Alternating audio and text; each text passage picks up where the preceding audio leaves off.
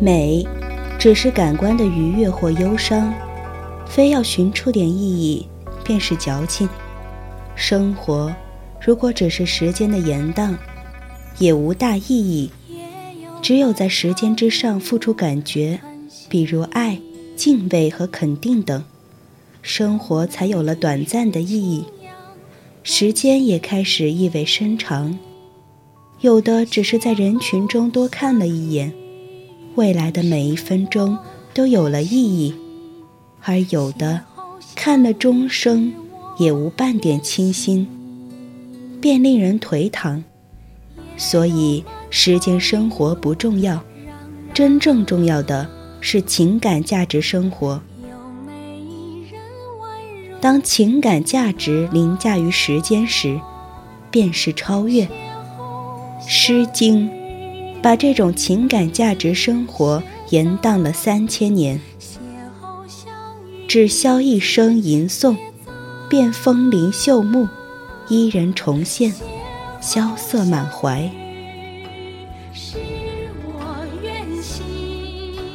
世界终究无解，不必探寻，只需音声相和，便是天人合一。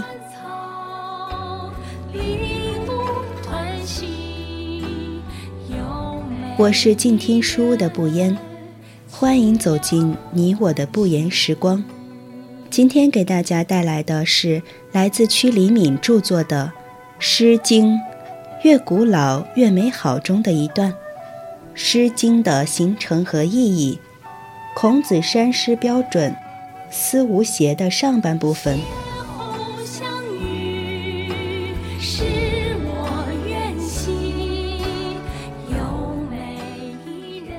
据说当时采上来的诗有三千多首，孔子山诗共得三百零五首，按风雅颂分门别类。所谓风，就是各国的民风，各国指周之各封建诸侯国。比如姜子牙封于齐，周公封于鲁。现今我们把齐鲁大地统称为山东，但细考之。其与鲁之风气民俗还是有不同的，齐风旷达，鲁风敦厚，而语言风格也同方言一样，其情绪力量各有不同。《诗经》中的“风”，特指各地民间礼相歌谣，男女相遇颂歌，各言其情，有一百六十首。“雅”，指周人之正声雅乐。其中大雅三十一首，小雅七十四首。颂指宗教祭祀乐歌，共四十首。其语平和而端庄。从三千多首中筛选出三百零五首，孔子依据的原则是什么呢？三个字：思无邪。这简简单单三个字不容小瞧，能给人很多启发。思无邪是什么意思呢？可以从两个层面领悟。第一，你的思维和发心要正，正是立身之本。巴菲特说，评价一个人时，应重点考察三项特征：正直、智慧、活力。很多人选错恋人和合作伙伴，都与忽视正直这一关键选项有关。里根说：“如果你正直，这比什么都重要；如果你不正直，什么都无关紧要。无论如何，人应该结交正直的人为朋友，因为正直的人才有担当和责任心。”第二，无邪。就是真性情，要做到真性情，先要有个真我。先别那么分裂的活着，别太媚俗，别太在意别人的眼光，要真实的审视自己的内心，别总是给自己的懈惰找各种借口，别为了一种卑微的生活委屈了自己，然后尽量沉静地做自己。保持自己跟自己在一起的那种美好。就像后面要讲到的《魏风伯兮》里面的那个女子，她就是真性情，真心的赞美丈夫，真心的肯定自己，没有一点虚饰和浮夸。就像欢腾的流水，不必为道路而苦恼，一路认真而欢快的奔腾着，自己创造自己的河床。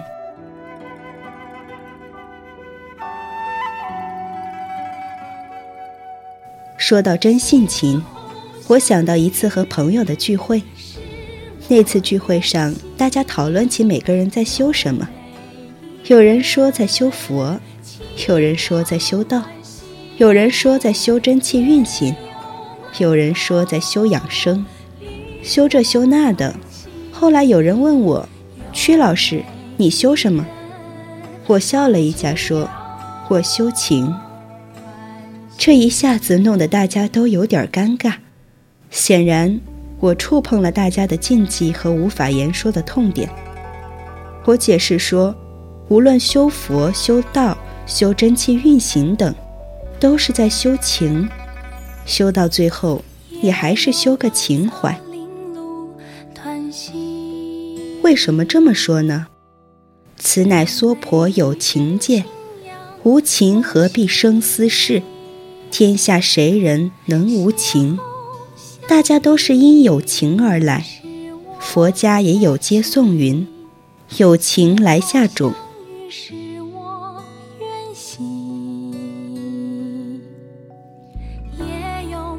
其实，我们身体的很多不舒适，我们生命中很多的病困，都是跟这个“情”字相关。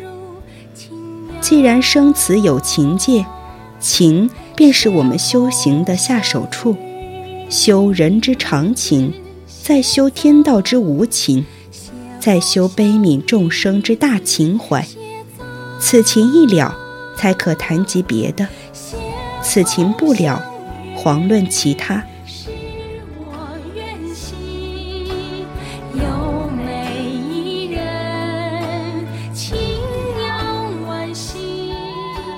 如何在薄情的世界里深情地活着？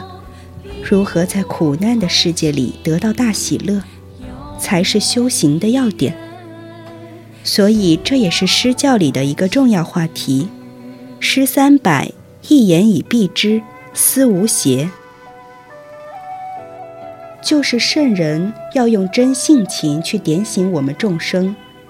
真性情不是滥情，不是忘情。而是情感的中庸。以上文章来自屈黎敏的《诗经》，越古老越美好。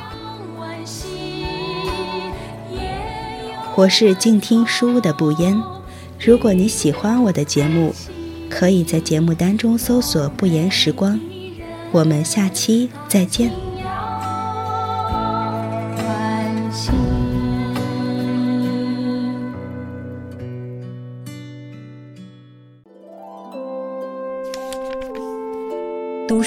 是我们了解世界的方法，也是我们每天最好的娱乐。